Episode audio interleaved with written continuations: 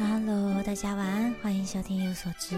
我最近呢，越来越觉得呢，我很没有资格在这边讲艺术。这是为什么？我消失了一段时间啊。其实呢，从我回台湾开始就有这种想法。因为虽然说我很喜欢，但是就是看到了就是其他很优秀的其他前辈啊，就会觉得当初怎么会有自信开频道啊？然后最近呢，也想要就是有新的一些计划，想要邀请一些来宾。然后呢，想要让更多人去喜欢艺术，好像很很冲突。对，因为我就是在这种自我怀疑，然后以与这个要继续进行的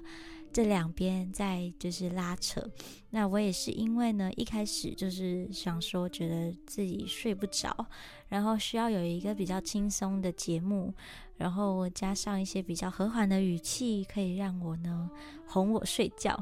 所以呢，就从我自己比较熟悉的这个艺术史开始哦。可是呢，就是做越多，然后就会觉得自己的想法呢也一直在改变。当然呢，就随着看了很多其他的内容之后呢，也会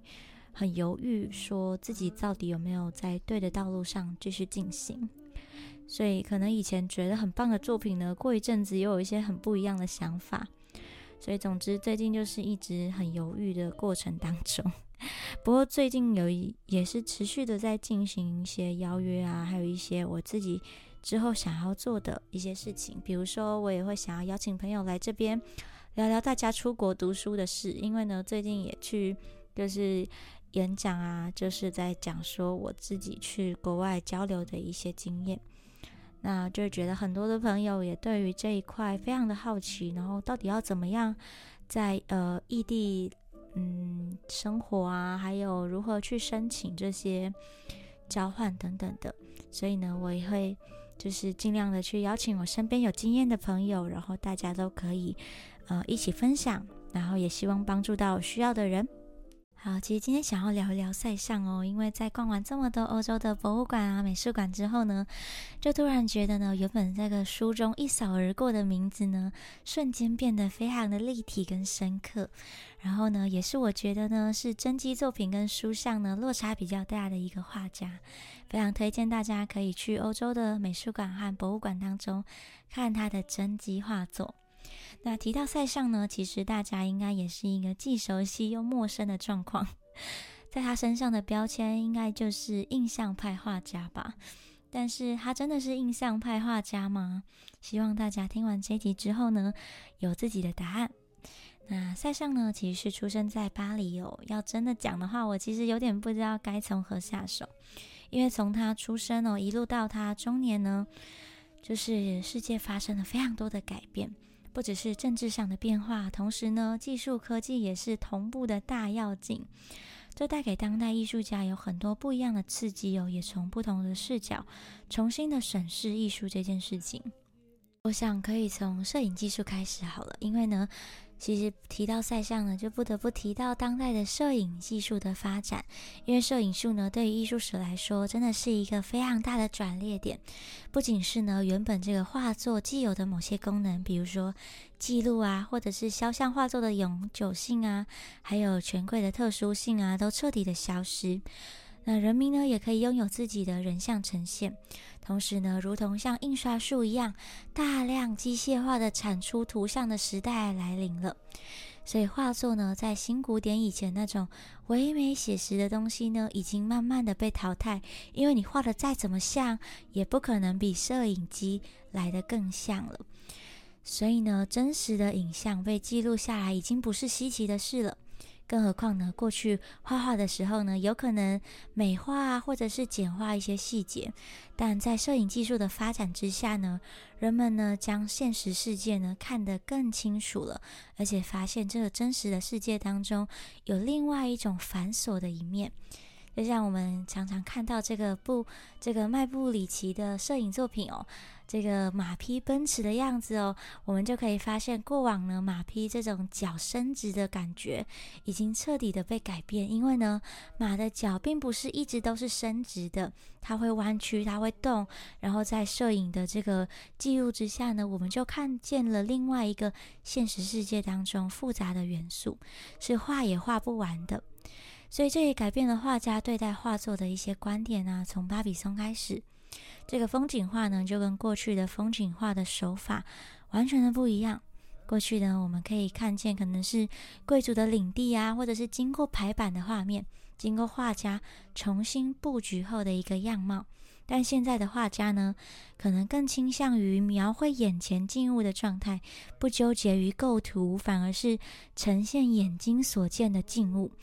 那描绘上呢，可能也是远景随意的带过，但是静物呢，会非常的细节。那呢，相较于过去哦，两者你当然都可以说是某种程度上的真实，但是意义上呢，却是完全的不一样的。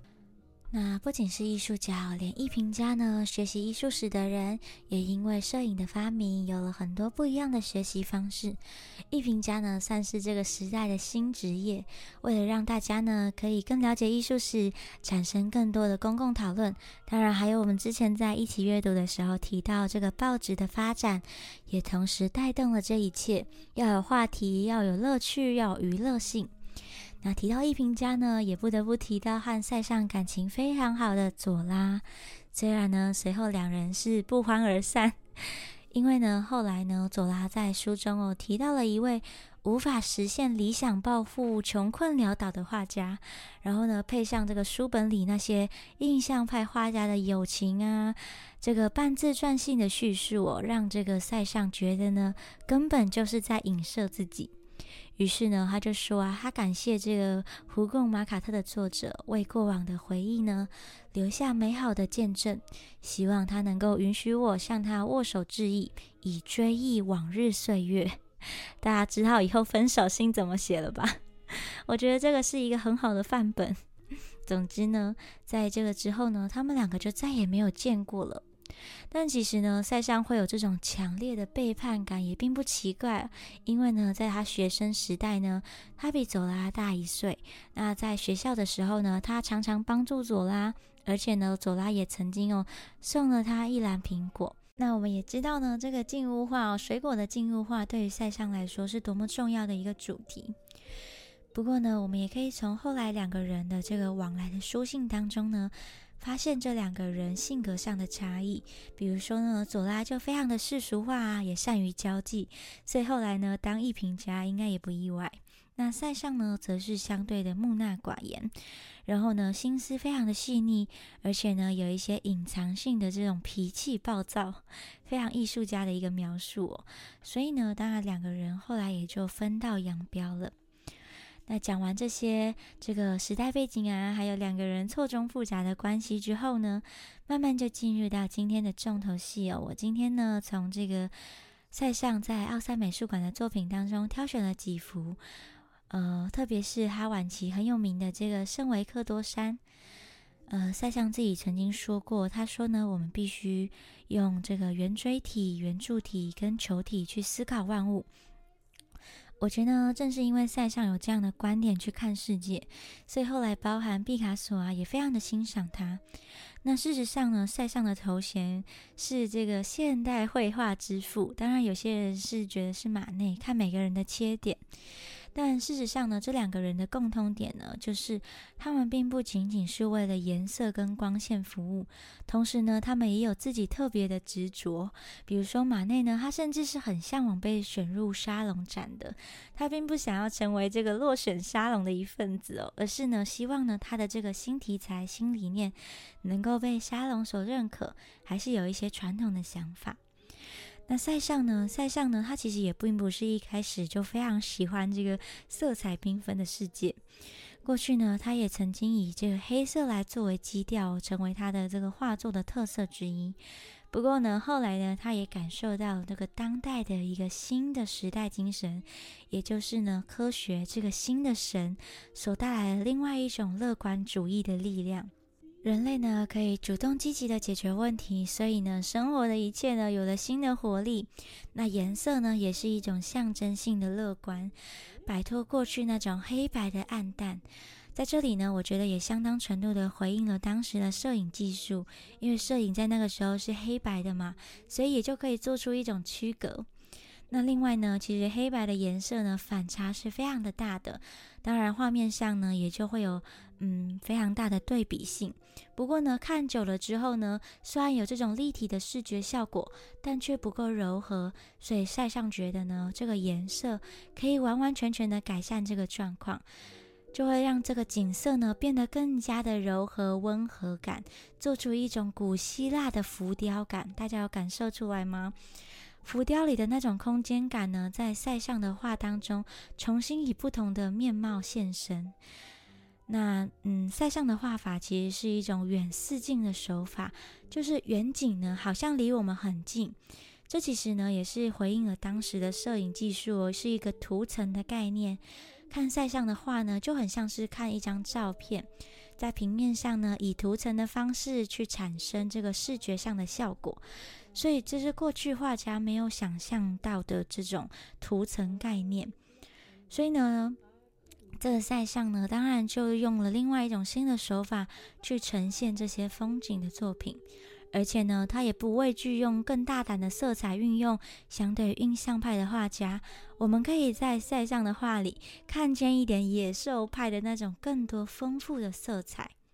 所以呢，塞尚不仅是在色彩上的运用、观察世界的方式，还有这个以几何的样态来呈现，同时呢，他也跟那个时代的科技做一个结合，产生一种新的视觉效果。所以当然呢，这个后来的立体派啊、野兽派啊，也非常欣赏塞尚。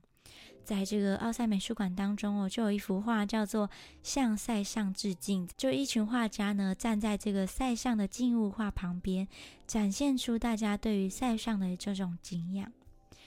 所以呢，今天塞尚就差不多介绍到这边。那更多塞尚的话呢，我们也可以下次再继续说。喜欢的话，帮忙按赞、订阅、分享，就会成为我创作的动力。希望你们喜欢哦。晚安。